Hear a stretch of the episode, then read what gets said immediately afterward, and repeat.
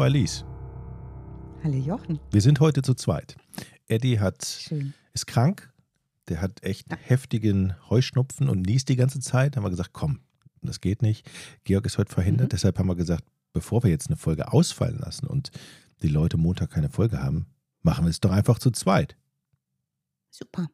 Ne? Und die ist auch lustig heute. Also wir können es uns zu zweit richtig lustig machen, Jochen. Ist es eine Und Trottelfolge? vielleicht auch den Menschen, die uns zuhören. Eine Trottelfolge, ja? Trottelfolge, Trottelfolge, Trottelfolge, Trottelfolge, Sehr gut. Trottelfolge. Ja, ich singe das jetzt, weil über mir bis eben meine kleine Nachbarin ein Instrument geübt hat. Ähm, Geige. und ich das immer mitsingen musste. Dieses Instrument heißt, glaube ich, kennst du diese, diese Klaviere, wo man reinpustet? Wie heißen die nochmal? Klaviere, wo man reinpustet. Ähm, Didgeridoo. Ah, nee, da sind keine Tasten dran. Äh, ist heißt das aus, Harmonika? äh, Harmo Harmonika mit, aus Plastik? Ja, genau. Ganz, ganz sch- schreckliche Töne. Mhm. Ja. Und deshalb musste ich auch gerade Trottelfolge singen, weil ungefähr das trötete das Mädchen über mir. Aber gut, sie ähm, weiß, dass ich heute aufzeichne und ich glaube, ihr Papa hat ihr das Instrument gerade weggenommen. Deshalb können wir störungsfrei aufzeichnen. Bist du nicht auch so jemand, Ähm, der mit, dem Besenstiel unten von unten nach oben klopft? Ruhe bitte! Aus zwei, aus zwei Gründen nicht. Ich habe 3,50 Meter hohe Decken. Mhm. Da komme ich gar nicht dran. Und ähm, zum anderen möchte ich so eine Person nicht sein. Okay, das kann ich verstehen. Aber wir haben es heute mit einer Person zu tun, Jochen, die hat es in sich. Und zwar mit einer Dame. Die hätte das sicherlich getan, mit dem Besenstiel unter die Decke geklopft und die macht noch ein paar mehr Sachen. Ich bin ja froh, dass sie nicht direkt zur Schusswaffe greift. Nicht selbst, aber äh, Diana Lovejoy, wie sie heißt. Ist das ein Nomen Künstlername? In diesem Fall. Lovejoy? Nein, die heißt, die heißt tatsächlich so. Ähm, Georg hat mir, als wir angefangen haben mit dem Podcast, mal ein Sheet geschickt, ne? Mit so Fallvorschlägen und so Kurzzusammenfassungen und immer einem Link zum Fall. Mhm. Und schade, dass er heute nicht dabei ist, denn er wird sich sehr, sehr freuen über diese Dame. Die steht nämlich in seinem Listenplatz auf 1. Mhm. Und ähm, Diana Lovejoy hat er auch zusammengefasst. Die Zusammenfassung kann ich aller, allerdings erst zum Ende der Folge sagen. Ähm, sehr kernig. Weil wenn ich die jetzt vorlese, ist eigentlich schon alles erzählt und wir können wieder aufhören und ähm, in den Biergarten gehen. Insofern ähm, Ob- später. Ja. Diana Lovejoy ist aber tatsächlich ihr richtiger Name. Die ist so geboren und heißt so. Wo spielt denn das Ganze? Kalifornien, Amerika. Mhm. Und äh, da wird sie geboren, vermutlich am 26. Oktober 1971. Und da komme ich auch gleich zur Quellenlage. Die ist nämlich dürftig, weil es sehr, sehr viel so Snippets gibt aus dem Prozess. Es gibt viel so YouTube-Videos, es gibt viel zusammengefasstes Zeug. Ähm, und es gibt ein paar Artikel dazu. Ich habe mich auf die Suche gemacht nach den Gerichtsakten, um ein bisschen Durchblick zu bekommen, was denn nun wirklich passiert ist. Und das ist viel. Sie hat aber offenbar bis ungefähr so zu ihrem 36. Lebensjahr das geschafft, ihre Persönlichkeit und ihre Person nicht medial in Erscheinung zu bringen. Deshalb wissen wir relativ wenig über sie. Ähm, diese Gerichtsakten kann ich leider aus Gründen nicht verlinken, weil die in einem ganz, ganz tiefen, tiefen, tiefen Rabbit Hole unterwegs äh, sind. Ähm, aber das, was wir wissen, was verbrieft ist, ist zum Beispiel eben ihr ungefähres Geburtsdatum, 26. Oktober 71, sagen die einen Quellen, die anderen 72. In der Gerichtsakte steht es leider nicht. Sie geht zur Schule und zwar an die Mountain View High School in Santa Clara County. Das ist mitten im Herzen des Silicon Valley in Mhm. Kalifornien. Also ne, da, wo alles stattfindet, äh, Anfang der 90er bis Mitte der 2000er. Sie besucht nach ihrer Highschool-Zeit die University of California und sie graduiert in den Fächern Literatur, Musik und Psychologie. Literatur, Musik, Psychologie. Okay. Ja, also über die Folgejahre in den 90er, 90ern bis in die 2000er ist jetzt nicht viel bekannt, außer dass sie zunächst in der Technologiebranche arbeitet und später als Fitnesstrainerin. Also sie hält ihr Privatleben ziemlich unter dem Deckel, auch als das Internet wächst und mit ihm die Möglichkeiten, sich online irgendwie in Erscheinung zu bringen über Social Media, über ähm, Filmchen auf YouTube, ja. über Blogs, über was auch immer dann im Entstehen ist. Das heißt, erstmal also Kontakte machen in Silicon Valley bei den ganzen Nerds und die dann, dann die ganzen Dicken raussuchen und sagen, ich biete euch, ich biete euch schöne Personal Trainings an. Ja, also zumindest einen Film gibt es später von ihr auf YouTube, den habe ich gefunden. Da ist es kein Personal Training, sondern da steht sie als so All-American Beauty Hausfrau in ihrer eigenen Küche und trägt relativ mh, hm, hölzern ähm, gereimte, schrecklicherweise auch gereimte Kochtipps vor. Und ähm, sehr, sehr gestaged alles. Es ist alles ein bisschen schwierig anzusehen, also speziell anzuschauen. Also sie ist aber so ein klassisches American Girl, so die ne, schlank, blond, lange Haare, äh, keine Super Beauty, aber so wie, wie eine totale durchschnittliche amerikanische ähm, Hausfrau, die auch so ein bisschen auf Fitness Wert legt. Also diesen einen Film gibt es von ihr auf YouTube und später halt jede Menge Footage und ähm, Bilder aus dem Gericht. Also 2005 in ihren frühen 30ern, das wissen wir, lernt sie den 1970 geborenen IT-Techniker Greg Mulvihill auf einer Dating-Plattform kennen. Mhm. Also die zwei lernen sich online kennen. Freunde beschreiben die beiden als Perfect Match. Also die passen richtig gut zusammen, haben viele gemeinsame Interessen. Er ein Jahrchen älter als sie. Die sind beide gerne draußen, sind so Outdoor-Typen, Jochen, wie, wie wir. Also es gibt ja unterschiedliche Outdoor-Typen. Die einen fahren mit dem Auto ja. in den Wald und schlafen im Auto mit einer, in der Dusche oder im Camper und die anderen mhm. schlafen im Zelt und dann gibt es noch die ganz harten, die schlafen ohne Zelt auf Fahren oder auf dem Moos. So wie wir. äh, ich, ich, weiß nicht ja. so. Ich, nee, also Outdoor-Aktivitäten sind da, glaube ich, eher so gemeint, weißt du, die wandern viel und hiken und Bergsteigen und mhm. joggen. Also okay. alles Sachen, die wir nicht auch so machen. machen könnten. Ja. Ja. Ne? Es hat sich die, die ähm, Gelegenheit bei mir noch nicht ergeben, sagen wir es mal so. Nee, Surfen zum Beispiel auch schwierig. Tauchen, ne? Das machen die alles. Da machen ich, ich vertauchen. Ich habe ja, hab ja ein Advanced Paddy Open Water.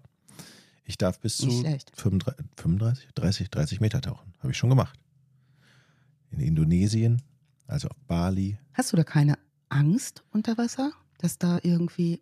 Hatte ich mal, aber die legt man dann schnell ab. Ja. Aber es ist sehr schön. Kann ich nur empfehlen, weil das Geile mhm. beim Tauchen ist tatsächlich, dass die Farben unter Wasser noch intensiver sind als hier an Land.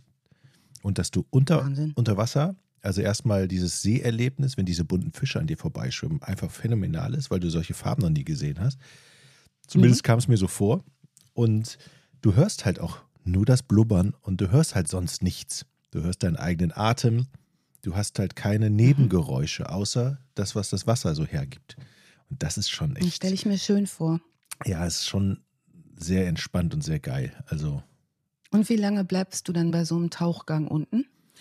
Hängt ja davon ab, wie tief du gehst. Also je tiefer du gehst, mhm. desto weniger, also desto mehr Sauerstoff verbrauchst du und desto eher musst du wieder mhm. hoch. Ähm, entspannt waren die Tauchgänge in Ägypten, weil man da wirklich sehr viel sehen kann und gar nicht so tief runter mhm. muss. Da reicht so 10, 12 Meter. Und dann hast du da diese mhm. Laienfisch, diese, diese riesigen die so aussehen wie so ein Federkleid, die sehr giftig sind, da um dich rumschwimmen. Wow. Das, das war ist geil, ja. Aber habe ich auch lange nicht mehr gemacht tatsächlich. Wenn ich jetzt wieder runter müsste, hätte ich, glaube ich, dann auch ganz schön, ganz schön Schiss, ob ich es noch kann. Aber Tauchen ist echt ein geiles Hobby. Machen die auch? Surfen machen die auch? Machen auch lauter so Heimvideos davon, also so ne, dokumentieren auch, was sie so tolles unternehmen. 2007 schließlich heiraten die und ziehen in ein ziemlich wunderschönes Haus in Carlsbad in Kalifornien. Mhm. Und dieses Carlsbad in Kalifornien, das liegt im San Diego County. Ähm, das ist jetzt so eine, ja, könnte man sagen, bessere Gegend, hat drei Millionen, hat 114.000 Einwohner ungefähr so, also 43.000 Haushalte. Ähm, ist vor allen Dingen auch deswegen bekannt, weil in Karlsbad äh, die zwei weltweit größten Golfschläger und Golfballhersteller miteinander konkurrieren. Also ist auch wirtschaftlich eine recht starke Region. Hm, dieses Karlsbad ist eigentlich eher sowas, wo man sagen würde, da wohnt man, wenn man es geschafft hat. Ne? Also da wohnt man gut bürgerlich und irgendwie schön. Das ist auch sehr umgeben von Natur. Also da gibt es so Wildparks, du kannst da in die Lagunen gehen, wo es Vögel, Insekten, Fische, Pflanzen, Säugetiere, tolle Meeresbewohner und so weiter gibt. Haben lange, lange Strandabschnitte, die, die sogenannte Batikitos-Lagune, so ein Meeresschutzgebiet, Naturreservate. Also es ist schon umgeben auch von wirklich viel schöner Natur. Mhm. Das wird noch eine Rolle spielen. Tony Hawk ist da übrigens geboren, der Skateboarder. Ah, okay. In Karlsbad. Ich glaube, der also, ist immer noch aktiv bin mir nicht sicher. Ja, Eddie, Eddie, müsste das sagen, aber ich meine, ich habe ihn mal im ja. Video jetzt letztens auf dem Rollbrett gesehen. Nicht mehr ganz so quirlig, ja. aber trotzdem fährt noch. Ja, und der ist echt unstoppable, ne? Mhm. Der hat ja auch super, super viel so in Merch gemacht und in, in selber Skateboard entwickelt und so Skateboards entwickelt. Ich, der war doch auch mal Teil des äh, eines Falls, den wir hier hatten, ne? Bei Stimmt. Tony Hawk irgendwie dem. Ja. Ich weiß jetzt allerdings nicht mehr welcher.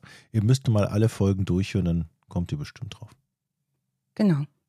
Und an der Stelle ähm, einen ganz herzlichen Gruß natürlich an unsere Steadies, die immer mehr werden. Da freuen wir uns sehr drüber. 173 sind es mittlerweile. Ich freue mich über jeden, jede einzelne. Du begrüßt ähm, sie auch alle äh, einzeln. Super, dass ihr uns unterstützt. Ne? Jeder Neue wird von dir begrüßt und sagt zumindest ein ja. Hallo hast du für sie. Mindestens. Und zwar von Herzen. Ja.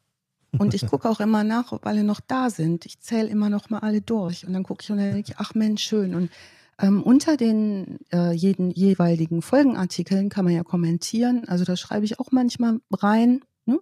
Mhm. Und ähm, ja, ich freue mich immer sehr. Ich finde das eine schöne Plattform und äh, macht großen Spaß.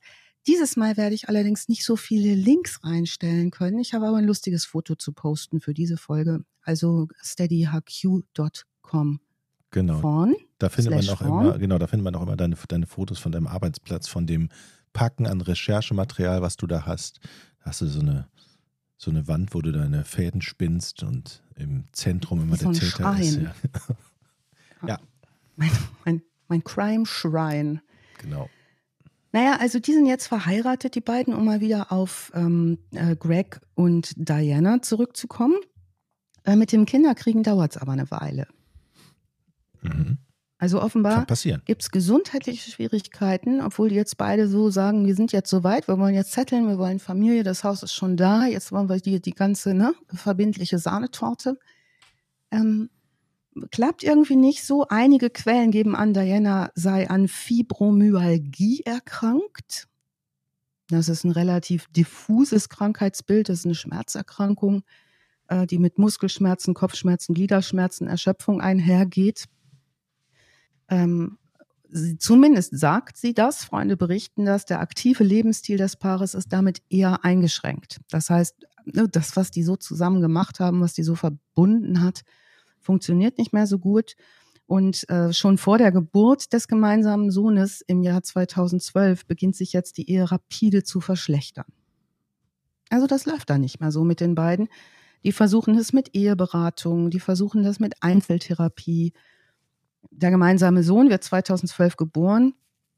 Äh, Greg, der Vater, verletzt sich an der Schulter. Äh, Greg Malvehill verliert seinen Job. Und jetzt gibt es auch finanzielle Schwierigkeiten. Also die Familie gerät in Geldnot. Trotzdem haben beide offenbar ein Kindermädchen eingestellt.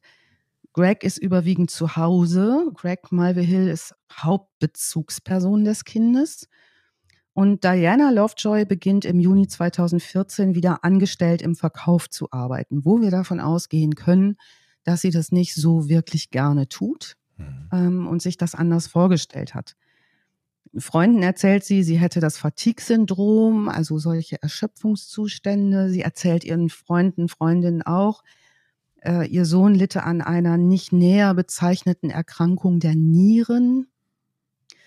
Also die Ehe ist zu diesem Zeitpunkt bereits ziemlich am Ende. Ähm, und im Juli 2014 erwirkt Diana Lovejoy eine einstweilige Verfügung gegen Greg, ihren Ehemann. in der sie behauptet, er habe sie und ihren Sohn sexuell missbraucht. Okay. Ich, Also- ich muss jetzt mal eine direkte Frage stellen. Ja. Spielt eine Lebensversicherung irgendwie eine Rolle? Hat er eine Lebensversicherung? Also ich sage ja so, Geldknappheit macht ja erfinderisch. Okay.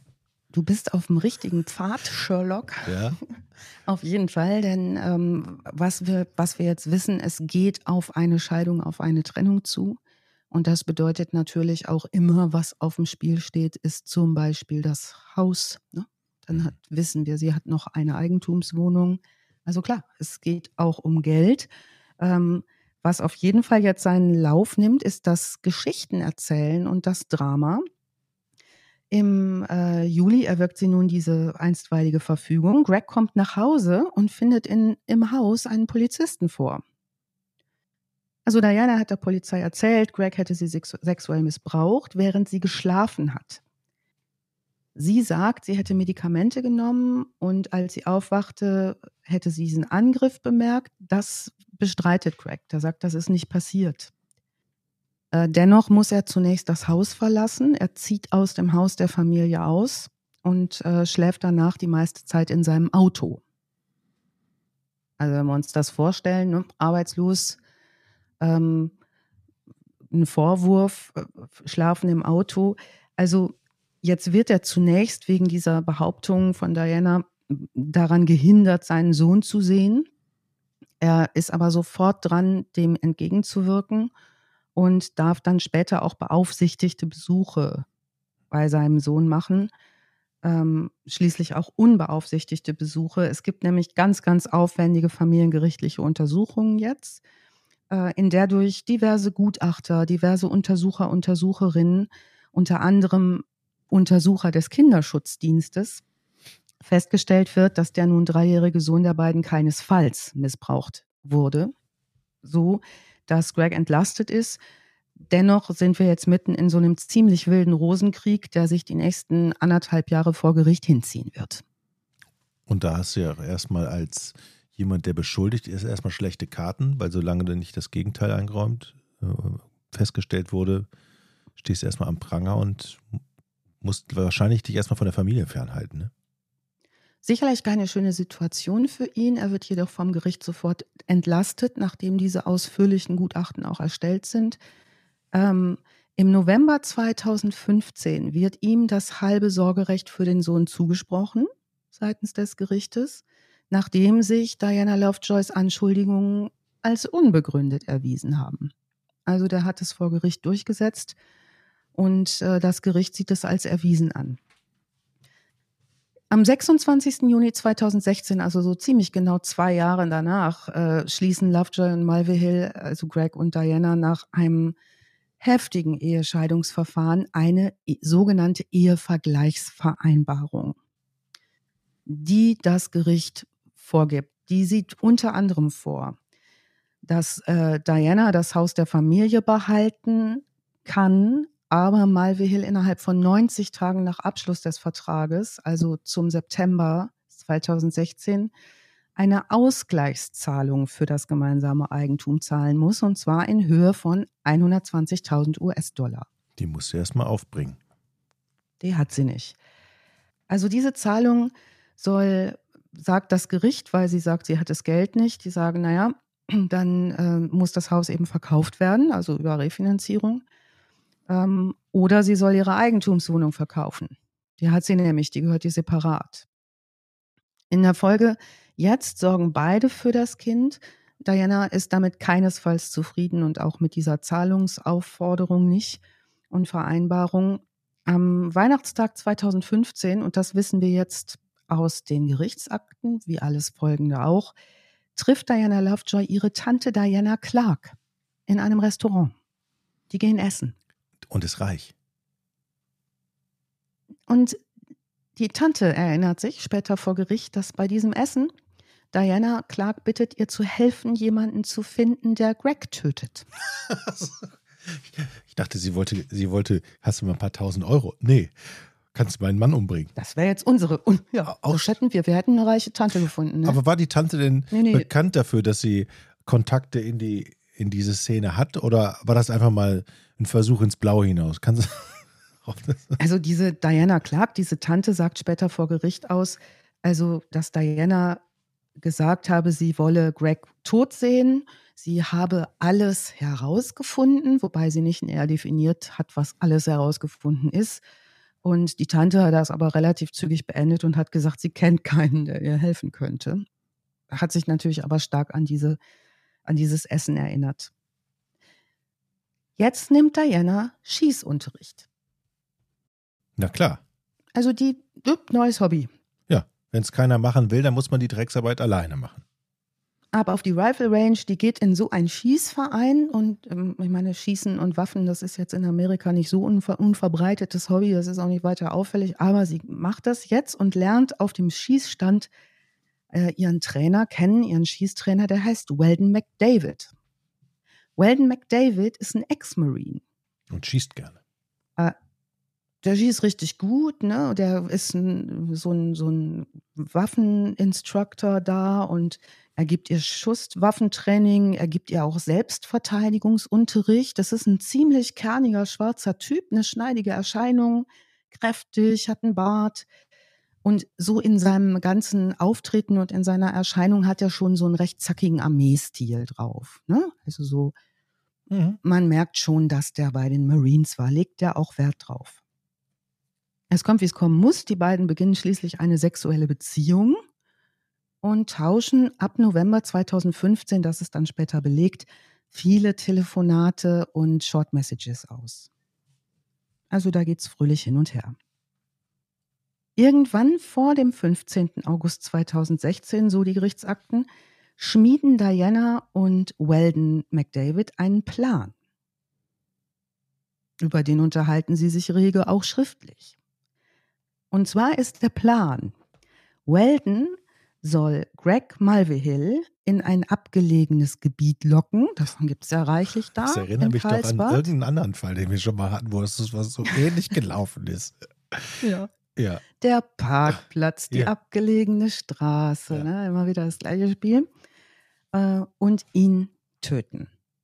Dafür bietet Lovejoy McDavid an, ihm erst 1000 US-Dollar zu zahlen das finde ich eine weitere. stattliche Summe für diese Tat. Ja, 1000 Euro. Da hat er bestimmt gesagt, geil, ich mache es auch für 600. Los geht's. Und weitere 1000, nachdem er es getan hat. Okay, also insgesamt ja stolze 2000 Euro. Ja. Darf, ja, okay. US-Dollar. Also nach ihrem Plan, ihr Plan ist jetzt, der Plan, da habe ich auch gedacht, es kann jetzt nicht wahr sein, dass das der Plan ist. Sie hatte einen Plan. Plan. Ist. Sie hatte einen Plan, okay. Der Plan ist also, dass jetzt Weldon McDavid den Greg Mulvihill anrufen soll und dem eine Geschichte erzählen soll, die ihn dazu bringt, jetzt in dieses verlassene Gebiet zu fahren. Die Geschichte Wo, soll er sich ausdenken. Ja, und ähm, dann sagt McDavid zu Diana Lovejoy, die soll sich mal so ein Trackphone kaufen, also so ein, ne, was man wegschmeißt, so ein Einwegphone kaufen. Mhm mit dem man nicht identifiziert werden kann. Ähm, das tut Diana auch und wird dabei gefilmt, wie sie am 15. August einen Best Buy-Laden betritt und ein Trackphone kauft. Ganz kurz noch eine Zwischenfrage. Die Kommunikation Sehr fand gerne. auch wahrscheinlich über ähm, SMS oder also das wahrscheinlich gehe ich davon aus, dass es davon auch Aufzeichnungen gibt, wie sie ihn fragt, kannst du für 1000 Euro mal einen Mann töten? Also was wir wissen, ist, dass sie später, obwohl sie äh, vor Gericht reden darf, vor Gericht selber nicht redet. Ähm, wir wissen später, dass der Malvehill, also ihr Ex-Mann, auch nicht redet. Ähm, wer aber relativ viel redet, ist dieser Marine, ja, dieser ähm, McDavid. Und es gibt einfach viel, äh, was aufgezeichnet wurde und was man nachprüfen konnte. Also was wir wissen, ist, äh, dass am 31. August 2016 McDavid das Gebiet erkundet, in das er jetzt den Ehemann von Diana, den Ex-Ehemann, hineinlocken möchte. Also erstmal schon mal so schlau vorher, vorab da mal hinzufahren und zu gucken, wie mache ich ja. das denn? Da kommt ja auch nicht jeder drauf, muss man sagen. Also, ne, nee. das ist ja schon mal eine schlaue Aktion. Ja, gucken wir mal, wie es okay. weitergeht. Oh Gott, ja. Am 1. September ruft er dann Diana an und sagt, Er sei jetzt also nun bereit, das hinter sich zu bringen. Sie soll dann bitte auf ihn warten und zwar auf einem Park-and-Ride-Parkplatz in Karlsbad in der Nähe. Er kommt dann dazu, wenn er es erledigt hat. Weiß man denn, Entschuldigung, Alice, was sie ihm gesagt mhm. hat, was der Mann ihr angetan hat? Also man kann ja nicht sagen, hier, mhm. mach mal für 2000, mach mal für 2000 Euro meinen äh, Dollar meinen Mann kalt. Dann hat ihm doch eine irgendeine Geschichte erzählt oder der Mann ja. ist schrecklich, der schlägt mich, der vergewaltigt. Der, der muss ja irgendwo mhm. emotional zumindest einen Grund haben, um. Ja. Ja. Also sie hat ihm natürlich gesagt, sie hat ganz viel Beweise für diesen Missbrauch. Sie hat okay. auch ganz viel Beweise, dass sie missbraucht worden ist und er äh, ist jetzt nun der Rächer und okay. derjenige, der das zu Ende bringt. Und mit diesen Beweisen, diesen angeblichen Beweisen soll nun ähm, der McWeldon, so der Plan, der McDavid, Weldon McDavid, ähm, ihren Ex-Mann Greg anlocken. Hm. Also das ist jetzt eine Idee, die ich nicht so richtig verstanden habe. Ich glaube, so keiner hat das richtig verstanden, was jetzt so die, ne, der hat sich nichts zu Schulden kommen lassen, das hat das Gericht auch erwiesen, aber er weiß schon auch, mit wem er es da zu tun hat und dass das alles nicht ganz so sauber tickt. Also, was jetzt Diana Lovejoy macht, die gibt jetzt Weldon McDavid Gegenstände, die ihrem Sohn gehören. Zum Beispiel zwei Angry Birds Handtücher. Mhm. Die soll jetzt McDavid am, an diesem einsamen Ort platzieren und auch eine ähm, so Akten Auszüge und die soll er an einen Baum kleben. ähm, ja.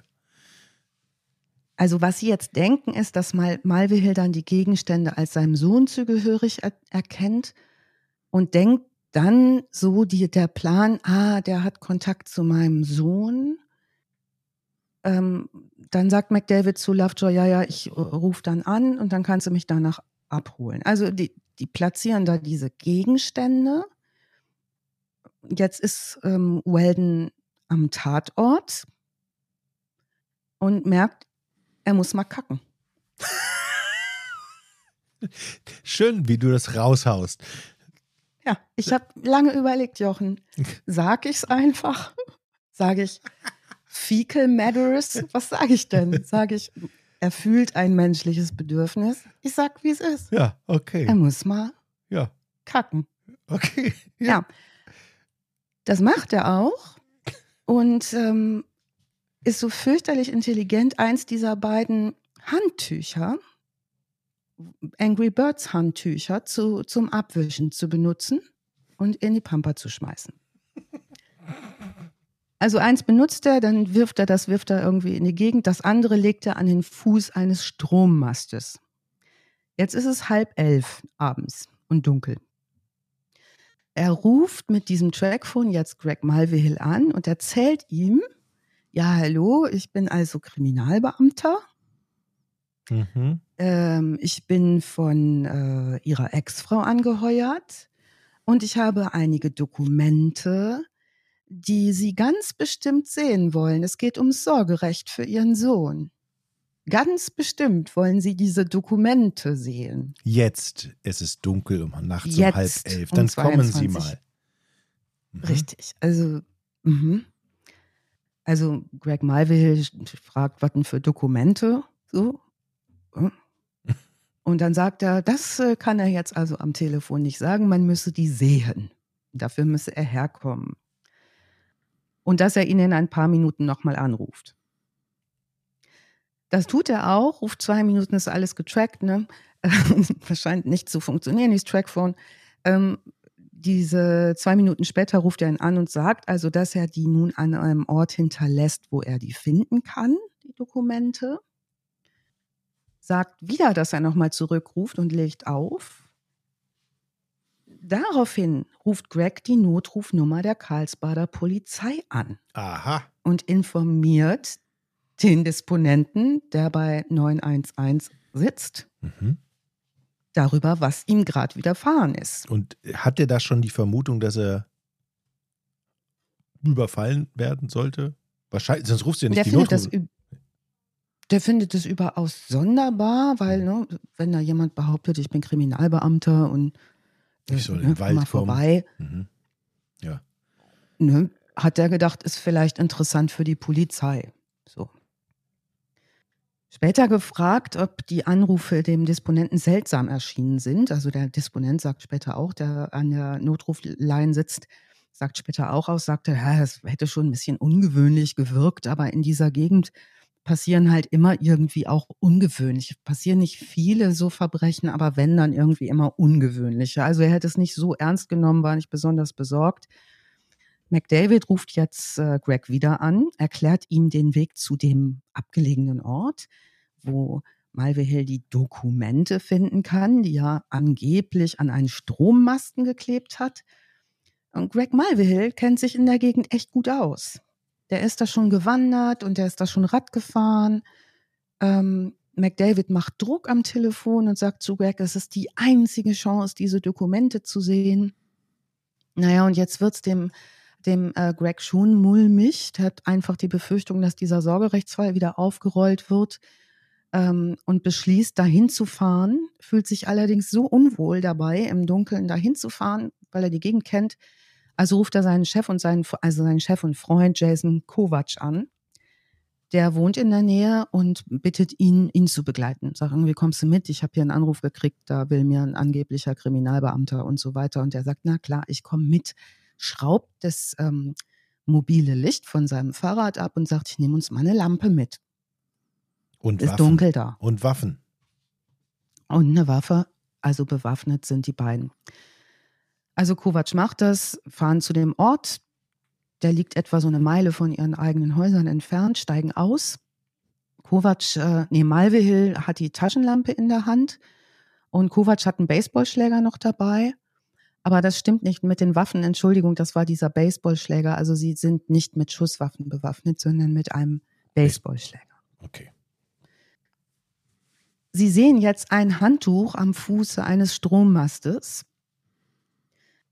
Malville, Greg Malville kann nicht sehen, was an der Stange festgemacht ist, wird misstrauisch über diese ganze Geschichte und scannt die Gegend so einmal mit der Taschenlampe ab, hört ein Rascheln im Gebüsch, leuchtet in Richtung des Raschelns und sieht eine Person, so 60 Fuß entfernt, die in Tarnkleidung bäuchlings auf dem Boden liegt und ein Scharfschützengewehr durch das Gebüsch auf ihn richtet. Oh Gott.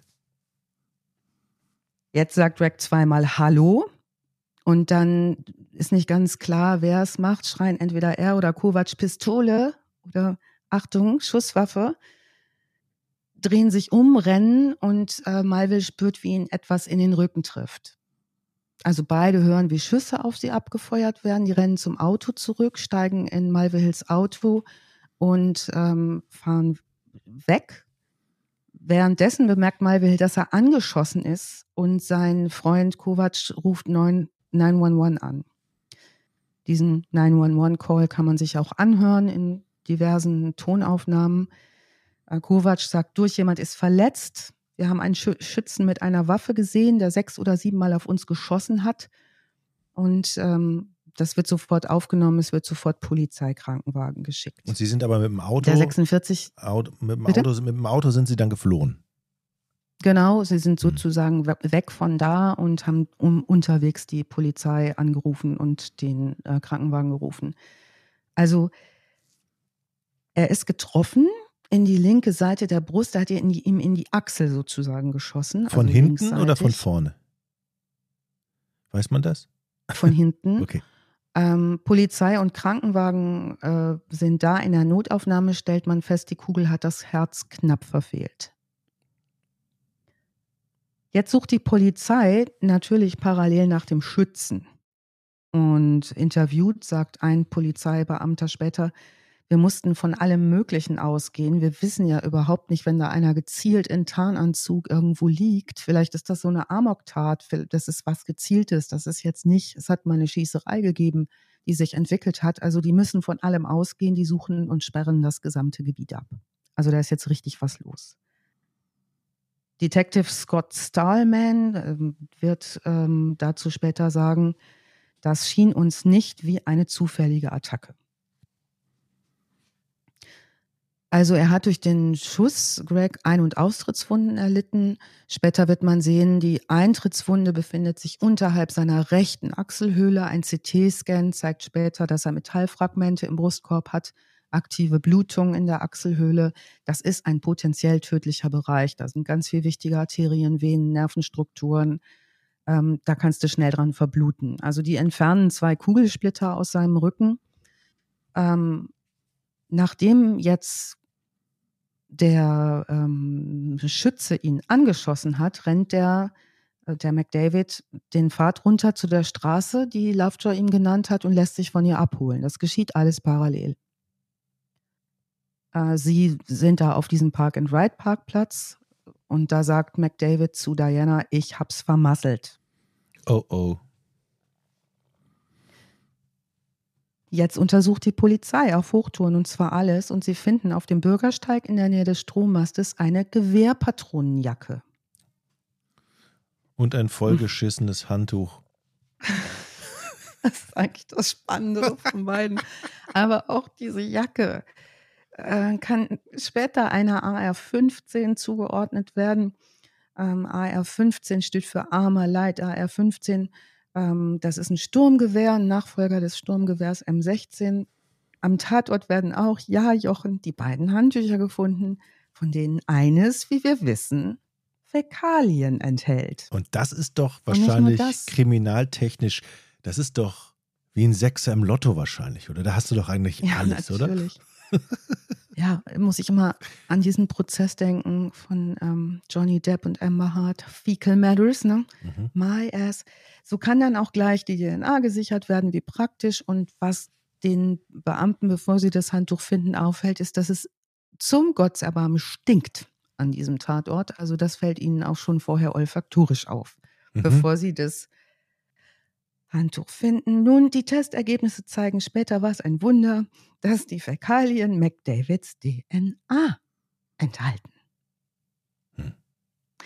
Die Polizei findet ebenfalls heraus, dass äh, das Trackphone, mit dem Malville Hill angerufen worden ist, am 15. August 2016 in einem Best Buy-Geschäft gekauft wurde, denn das Überwachungsvideo des Ladens von diesem Datum zeigt, wie Diana Lovejoy da reinspaziert und dieses Telefon kauft trägt ein lachsfarbenes Hemd und einen khakifarbenen Rock.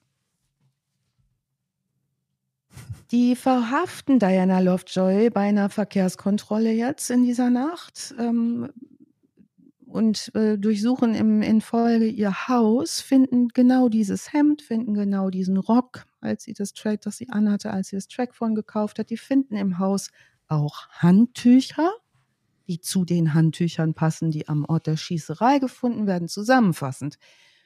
Die Polizei begibt sich sofort nach Eingang des Anrufs zum Tatort, riechen da fürchterliches, ähm, finden alles, was sie so wissen müssen zum Ermitteln und ähm, befragen auch natürlich Greg Malvehill. Der ist nämlich wach. Okay, und der ist nicht tot. Das war nämlich jetzt meine Frage. Der ist als, nicht tot. Als er gesagt hat, ich habe es vermasselt, hätte ich mir jetzt auch denken können, da sie ja jetzt Schusstraining von ihm bekommen hat, genau. dass er, dass sie ihn einfach über den Haufen schießt. So, so war es aber nicht. Also der wird jedenfalls natürlich gefragt, weil er wach ist und das überstanden hat, ob er jemanden kennt, der ihn verletzen will. Oder ob Diana ihn verletzen will. Die fragen jetzt schon ganz gezielt. Er sagt, er glaubt nicht, dass Diana ihn verletzen will. Er sagt aber auch, er habe die Telefonnummer dieses Trackphones und äh, können alles darüber dann zurückverfolgen. Also die Nummer äh, kommt zurück als Pay-on-the-Go-Nummer. Die finden raus, wo es gekauft wurde und so weiter, erhalten das Überwachungsmaterial und können dann rauskriegen, ah, okay, sie war das. Ähm, Diana ihrerseits wird nun natürlich befragt von der Polizei und die erzählt der Polizei, dass sie zu Best Buy gegangen ist, um einen neuen Router zu kaufen. Die sagen, naja, auf dem Video sehen wir aber hier bitteschön, die zeigen ihr das sogar auch noch, ähm, dass das ja wohl kein Router ist, sondern ja wohl ein Telefon, was sie da kaufen. Und da sagt sie, ja, sie hatte so Angst vor Greg, vor ihrem Mann. Und ähm, dann hätte sie jetzt Schießunterricht genommen bei Weldon McDavid und dazu hätte sie nun auch dieses Telefon gebraucht, um da unbemerkt anzurufen. Naja, zu Weldon McDavid, ähm, ehemaliger Marinesoldat und, ähm, und Waffenexperte. Der wiederum findet die Polizei raus, ist vorher auch in einen anderen Fall verwickelt, in dem eine Frau aus Karlsbad aussagt, ähm, ihr ähm, Mann, sie sei angegriffen worden. Auch dieser Frau hatte Wellen das Schießen beigebracht. Also Diana erzählt im Verhör, sie habe sich anvertraut über ihre Beziehung zu Greg und den Sorgerechtsstreit. Und sie hätten beide nur vorgehabt, Greg zu erschrecken. Mit dem Handtuch, mit dem, deshalb das Handtuch. Ja. Jetzt un untersuchen die Diana Lovejoys Computer und stellen fest, die hat nach Informationen über Mondphasen gesucht. Und zwar ist der Himmel bei Neumond am dunkelsten, weil kein Licht vom Mond ausgeht. Und am 1. Ah. September in der Nacht des Angeschossenwerdens, da war Neumond. Aber als so nächstes, clever, also Moment, sie hat, als er angeschossen hat, war Neumond. Ja. Also der hellste, der hellste Mond, den es gibt. Nee, der dunkelste, den es gibt. Achso. Vollmond ist nee, Neumond geht ja, stimmt. Neumond geht ja auf, sorry. Also dann, genau. dann kann man ihr ja ein bisschen gewisse Cleverness unterstellen, dass sie da auch schon sagt, alles klar, wir müssen es dann und dann ja, machen. Ja, und ein Motiv weil, natürlich ja. auch. Ähm, gefragt, und die fragen natürlich jetzt parallel auch hier Weldon, Mac äh, David, ähm, was da jetzt los ist und mit dem Handtuch und so weiter. Ne? Und der Schießerei und der Scheißerei möchte ich es mal zusammenfassen ähm, anderes andersrum in der Reihenfolge. Also der sagt, er sei am Vorabend da gewesen, um laufen zu gehen und er habe was Schlechtes beim Mexikaner gegessen. Und ähm, und dann fragt die Polizei ihn, ach, und ähm, dann haben sie da in den Busch und so weiter. Und er, ja, ja. Und dann fragt die Polizei, und haben sie sich danach sauber gemacht? Und dann sagt er, ja, ja, ich habe das mit dem Handtuch getan, das habe ich da gefunden. Genau, mhm. weil da immer Handtücher rumliegen. Natürlich. Angry Birds Handtücher liegen gerne mal in der Wildnis, wenn man es eng hat, wenn man was Schlechtes Mexikanisches gegessen hat und dann nach Joggen geht. Wer kennt es nicht, Jochen? Kann doch sein. Ähm, also, die Polizei glaubt nichts.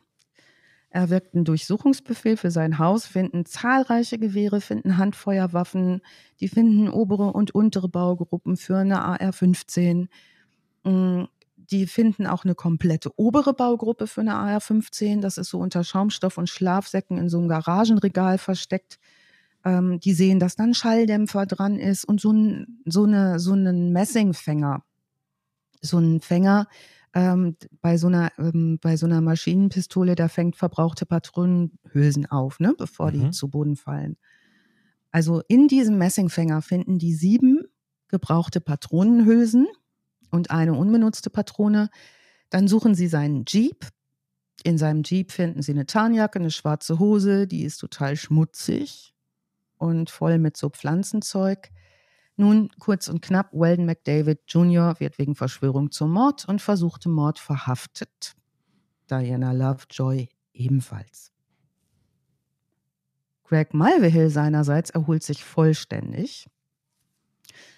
Die Prozesse gegen Diana und Weldon beginnen im Oktober 2017.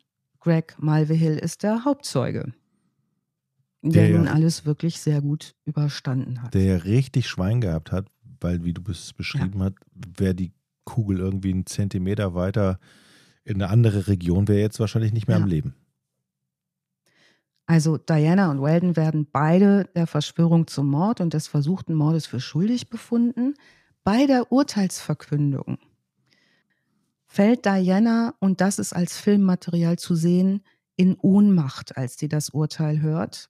Und zwar auf eine Art und Weise, die der Presse Futter gibt zur Spekulation, ob das eine gefakte Ohnmacht ist. Ähm, die wird dann nach dem Urteil, also auf einer Trage, aus, dramatisch aus dem Gerichtssaal raus. Auch während des Prozesses weint sie im Kreuzverhör. Also es ist ganz, sie ist ganz, ähm, ganz ähnlich zu diesem Johnny Depp Amber Hart Prozess. Dieses Verhalten sehr, sehr, also Georg hätte seine helle Freude oder hatte sie sicher auch beim Angucken dieser schauspielerischen Leistung, die sie auch im äh, Prozess an den Tag legt. Kurz und gut, äh, Weldon wird zu 50 Jahren lebenslänglich verurteilt und Diana zu 26 Jahren lebenslänglich. Beide legen Berufung ein, später das Urteil wird aber bestätigt. Greg erhält das alleinige Sorgerecht für den gemeinsamen Sohn.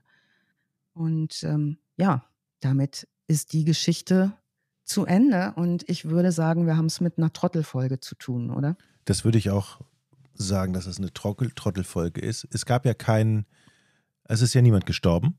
Das ist schon mal sehr Nein. gut. Ähm, schwer, ja. Also ist jemand verletzt worden. Aber was mich immer wieder fasziniert ist, wie man Leute überzeugen kann, jemand anderes ja. Um, umzubringen. Also das geht doch relativ easy. Ja. Und ähm, es ist wirklich auch ähm, komisch, was hinterher dann noch so geäußert wird. Also Lovejoy sagt, ähm, sie würde hoffen, dass die höhere Wirklichkeit dessen, was wir tun wollten, herauskommt. Eines Tages wird die Wahrheit herauskommen. Sie sagt aber nicht, was jetzt die Wahrheit ist. Also, ne, so, was soll denn das sein? Ähm, daraufhin ist der Staatsanwalt recht ungehalten und sagt irgendwie, es ist ja interessant, dass wir jetzt immer nur hören, dass alle anderen schuld sind, nur nicht sie. Ähm, und ähm, beschreibt Lovejoy als manipulativ narzisstisch, völlig selbstbezogen und dass sie vor nichts zurückschreckt. Hm. Malville, Greg Malville hat vor Gericht gar nichts gesagt. Na, kurz nach dem Urteil hat er sofort das Haus verlassen. Wahrscheinlich ist ihm Lovejoy, damals so bewusst gesagt, geworden, oh Scheiße, was habe ich hier gemacht oder so. Irgendwie ja. dämmert es ihm vielleicht langsam. Naja, der, der Mann sagt nur, sie, ne, der Ex-Mann oder der denkt sich nur irgendwie, Gott, oh Gott, die ist jetzt erstmal 26 Jahre weg, schnell raus hier. Der Richter, ähm, Lovejoy, sagt nicht aus. Bei der Urteilsverkündung sagt sie aber, sie hätte nun das Gefühl, dass ihre Stimme ja gar nicht gehört wurde im Prozess. Der Richter lässt das aber nicht gelten und sagt, ähm, wie kommen Sie dazu zu sagen, Sie hätten keine Stimme? Das war Ihre Entscheidung. Denn zu Beginn der Anhörung ähm, äh, hat es genügend Beweise gegeben, um das Urteil zu stützen. Der Anwalt von Lovejoy hatte auch echt nicht so viel in der Hand, um sie da zu verteidigen. Ähm, McDavid seinerseits, der Schütze, sagt, ähm, er hatte nie vorgehabt, jemanden zu töten. Das bin ich nicht, sagt er. That's not me. Der ist auch ziemlich ähm, forsch vor Gericht und betont immer seine Marine-Zugehörigkeit und dass ein Marine sowas nicht tut. Und jetzt habe ich eben auch den, das Opfer mit dem Täter auch noch verwechselt, eben als ich gesagt habe, oh, jetzt dämmert es mir ja. gerade. Ich meinte natürlich den Schützen, aber das, ja, der ist ja, ist ja der andere. Nee, der ist auch, also die beiden behaupten bis zum Schluss. Ähm, nö, nö. Gibt es ein psychiatrisches Gutachten über die Frau oder war das völlig, völlig wurscht? Also hat man das gemacht oder nö, einfach weg, weg damit? Weil Kann es, sein, es gab hm. eins, aber ja. Total irrelevant, ne? Beweislage ja. erdrückend. So. Ja, Aber es macht ja schon ähm, so den Eindruck, wenn ich das mit anderen Fällen vergleiche, dass die irgendwie einen an der Waffel hat, ne? Also dass die narzisstisch äh, überhaupt kein ja, kein, ja, wie soll, wie soll ich sagen? Also kein, kein Schuldbewusstsein, alles dreht sich nur um sich selber und völlig ausblenden von anderen Sachen. Das hatten wir schon bei mehreren Fällen, ne? Ja. Also muss man mal vorsichtig sein, aber wenn man die Leute so beim Wort nimmt, bei dem, was sie so sagen, also auch der, ähm, der Typ, der Schütze McDavid, also die versuchen in der Verteidigung bei dem McDavid immer diese Marine-Karriere so in den Vordergrund zu stellen, ne, um dem noch ein paar positive mhm. Pluspunkte mitzugeben. Und darüber redet er auch immer. Und da sagt der Staatsanwalt, jetzt reden Sie wieder die ganze Zeit über Ihre Ausbildung bei den Marines. Sie sind aber jetzt gerade kein Marine, stimmt's? Und dann sagt McDavid, ich bin 2009 ausgestiegen, also nein. Und der Staatsanwalt sagt, und Sie sind aber nicht berechtigt, eine Marineuniform zu tragen, stimmt das? Also eine Marines-Uniform. Und er sagt, normalerweise, sagt McDavid, da geht man, wenn man aus dem Marine Corps raus ist, nicht mehr in Uniform rum. Nee, normalerweise nicht. Und dann sagt der Staatsanwalt, aber sie sind jetzt nicht berechtigt, eine Uniform zu tragen, stimmt's? Und da sagt er, Sie sagen nicht berechtigt, aber ich habe mir meinen Titel Marine verdient. Wenn ich also eine Marine-Uniform tragen würde, wollen würde, würde mich niemand aufhalten. Okay. Und das ist ja falsch, denn wir wissen auch aus dem Verfahren, dass er unehrenhaft entlassen worden ist und das keinesfalls darf. Also es kommen vielleicht auch zwei Charaktere zueinander, die sich die Welt so ein bisschen anders reden, als sie eigentlich in Realitas da äh, geschieht, ne? Recht selbstüberzeugt. Ja, aber und sie ja auch, ne? Also. Ja, ja. Ja, ich finde, das ist eine wunderschöne Trottelfolge. Ähm, schade, dass die anderen beiden die jetzt nicht genießen konnten. Ich hoffe, sie hören sie. Ja, echt. Das die Geschichte. Aber vielleicht kann ich Georg zum Schluss noch zitieren, damit wie er die Folge angekündigt hat in dem Sheet. Mhm. Also die Zusammenfassung von Georg war, Frau will Ehemann ermorden lassen, er findet Missbrauch, ihr neuer Macker kackt beim Mordversuch auf eine Straße und wird über DNA identifiziert. Am Ende bekommt er doppelt so lang wie sie. yes. Eigentlich, ja, der Podcast hätte auch 30 ja. Sekunden sein können. Das trifft ja alles zu. Genau, Jochen. Das ist geil. Ja. Ja, diese Nummer mit dem, mit dem Handtuch finde ich sensationell. Ja, ich auch. Großartig. Alice, der, der. Ja, was machst du heute noch? Ich, äh, was mache ich jetzt noch? Ich muss noch arbeiten heute. Ich muss noch arbeiten. Oha. Ne, ich muss noch arbeiten und ja, sonst mache ich nichts mehr. In, in, den Garten gehen noch was pflanzen. Noch eine Tomate, noch eine Tomate pflanzen. Ja. Sehr gut. Alice, dir kann man über die Schulter gucken. Bei Steady haben wir ja schon gesagt, vielleicht sollte man noch sagen, ne? mhm. steadyhq.de slash fawn. Steadyhq Warte mal, ist das D? Das muss ich jetzt mal eben checken. Steady. Nee, ne? HQ. Ich kann es auch immer nicht. Ich glaube, es ist .com. steadyhq.com slash fawn. Slash fawn. Da findet man deine Recherchearbeiten und die ganzen ausführlichen Links auch bei uns unter dem Podcast und vor allen Dingen deine Fotos, die du dann immer machst von deinem Arbeitsplatz. Sehr geil. Könnt ihr Alice unterstützen? Wir leben ja von dem Podcast, das muss man hier mal sagen. Also alle das Kohle, die hier reingeht, ist praktisch für unsere und in erster Linie für deine tolle Arbeit, Alice. So. Dankeschön, lieber Jochen. Ich wünsche dir einen erholsamen Gartentag und vielleicht kannst du so unter dem Tomatenbeet hier und da nochmal über das Handtuch lachen. Ja, dann mache ich auf alle und, Fälle. Ja. Tschüss, Alice. Danke für den schönen Fall. Ne? Tschüss. Gerne. Tschüss.